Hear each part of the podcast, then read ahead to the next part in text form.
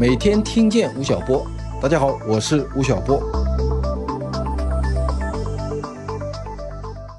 你好，我是吴晓波频道总编丹提。今天给你推荐的是《二零二零经济趋势大课》，浓缩了二零二零年中经济论坛的精华内容。老朋友们应该知道，每年年中我们八九零轻商学都会举办为期两天的闭门论坛，吴老师会和他的经济学朋友们聚在一起，讨论上半年发生的经济大事，以独立和理性的立场，围绕宏观经济、国际趋势、国家政策、楼市、股市等等主题畅所欲言。二零二零年的年终经济论坛已经在昨天结束了。我们的团队连续熬夜两天，把演讲的内容剪辑整理出来，里面包含了十一个嘉宾的完整演讲文字稿以及音频和视频。无论你更关注的是个人投资理财，还是企业经营管理，我都推荐你听一听这门课。来自经济学家的观察和判断，行业领袖们的方法和经验，都能给你启发。哪些机会和陷阱呢？一起来听一听吧。今天的音频来自吴老师在年终经济论坛上的演讲。二零二零的下半年还有哪些机遇和陷阱？一起来听一听吧。就是这次疫情啊，让咱们这个国家进入到了一个新的时代。二零二零年新冠疫情对整个中国社会造成了最大的影响，这是我的一个判断。我认为下一个中国会是一个叫新保守主义的时代。在所有的哲学里面啊，只有保守主义是没有教材的，甚至什么是保守主义本身都有重大的争议。所以，一个保守主义和另外一个保守主义站在一起，也可能产生鸡对压缩的一个情况。但是，保守主义它有一个基本的特点是什么呢？它尊重传统，它尊重伦理，它尊重道德，它尊重秩序，这就是所谓的保守主义。今天中国长期以来是一个非常激进的国家，大家还记得中国搞改革开放的邓小平讲了几句话，把这个国家推进了一个商业世界的一个巨大的洪流，叫什么？第一，让一部分人先富起来。朋友们，这句话是没有前提的，让哪一部分人先富起来？第二句话，怎么富起来呢？不管白猫黑猫，抓住老鼠就是好猫，这也是没有前提的。第三句话，怎么抓老鼠呢？摸着石头过河，这个河上面连桥都没有的，你知道吧？超级的实用主义三句话，把中国社会推入到了一个野蛮生长、高速发展的时期。所以美国人看不懂中国，就看不懂这个东西，知道吧？零九年的时候，当时克鲁格曼来中国，他零八年得得诺奖到上海，那时候我也在，我在下面听他演讲，他就在上面他说上面非常高兴，你们对我很好，但是中国经济走到今天，改革三十年嘛，没什么了不起的。你们干嘛呢？你们就是拿我们美国人在睡觉的时间拿来还在工作，我们工作六小时，你们工作十六个小时。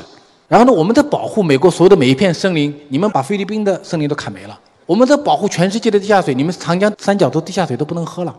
你们在牺牲自己的生命，牺牲环境，然后呢，搞到了今天。我在下面听，我就在想，他应该只说对了一半吧。中还有另外一半的事情，中国故事他没有讲。中国发展一定不仅仅是因为人家工作六小时，咱们工作十六小时，仅此而已吧。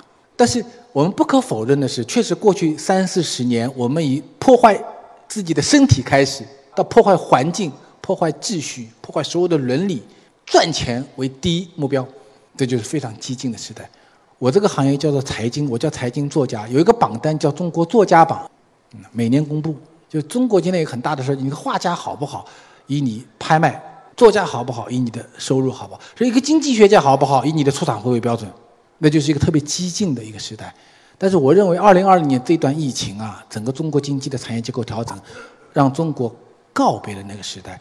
中国以来的中国，我觉得会出现三个情况：第一，对理性与秩序的尊重大于冒险、破坏和激进，一个野蛮生长的时代结束了；第二呢，以野蛮生长为特点的创业大航海时代悄然结束了。中国还能不能创业啊？还能创业，还有无数的空间可以创业。但是呢？创业的门槛在提高，专业能力呢在提高，创业在短期内所获得的爆发能力结束了。我们这一代人，在过去的四十多年中，中国有三个人在他三十五周岁之前，白手起家成为中国首富。一个叫丁磊，一个叫陈天桥，还有一个呢，刚刚监狱里放出来的黄光裕，都在三十五岁之前。最年轻的三十一周岁，年纪最大的黄光裕三十五周岁之前。九零后、零零后，你们肯定更聪明了。黄光裕中学都没读过了。但是你们这一代人没有一个人白手起家，在三十五岁之前能够成为中国首富，一个都不可能。所以野蛮生长的大航海时代结束了，中国创业已经进入到另外一个时期，回到了产品层面，回到了技术层面。第三件事情呢是逆全球化背景下的民粹意识开始大幅度复苏。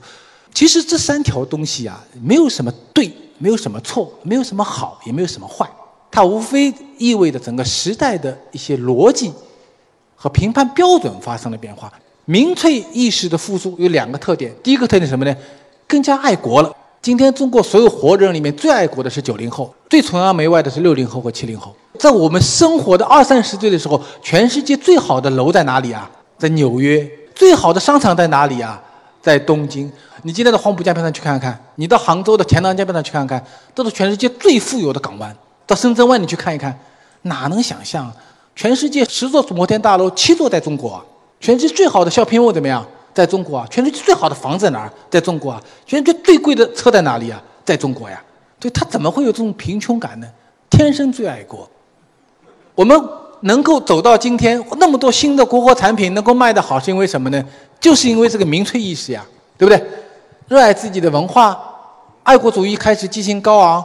那它的负面是什么呢？就是民本化，闭关锁国啊，就觉得自己很好。这三件事情，任何一件事情，它都给我们带来了很多新的挑战和新的机会。它无非是告诉我们大家，明天的中国很陌生了。但是各位你要知道，任何一个大型经济体，在它经济发展过程中，由一个激进时代、革命主义时代进入到一个保守主义时代，它是个必然的过程。美国什么时候进入新保守主义时代？各位记得吧？一九七零年代到一九八零年代。就是今天这三个景象全部开始出现，开始尊重秩序，开始尊重理性，然后创业机会对美国民众来讲全部都消失掉了。然后呢，美国的本土文化意识开始大规模的一个复苏。美国后来怎么样走出它的新保守主义时代呢？两件事情发生了。第一件事情，一九九零年柏林墙倒塌，全球重新进入一个全球化的流通时代，美元开始主导这一次全球化流通，因为新的一轮全球化。带动了整个世界和美国进入到一个新的时代。第二件事情什么呢？九十年代中期互联网革命的崛起，所以美国的商业革命的爆发并不发生在波士顿、在芝加哥、在纽约，发生哪里啊？发生在一个地方叫做硅谷那个地方，成为了全美国最激进的一部分人。他们没有办法在音乐、没有办法在行为艺术所实现的革命的梦想，最后面通过比尔盖茨、乔布斯这批出生在一九五零年代中期的这批互联网人得到了实现。所以最终是靠一个新的产业革命和新的一轮全球化运动，把美国彻底带出了新保守主义。他花了二十年时间。所以中国，我们接下来所有的好奇都在于说，我们到底有怎么样的方式能够让这个国家走出新保守主义？还是在未来的很长时间里面，我们将继续进入在一个新保守主义的时代？这在今天是一个巨大的悬念。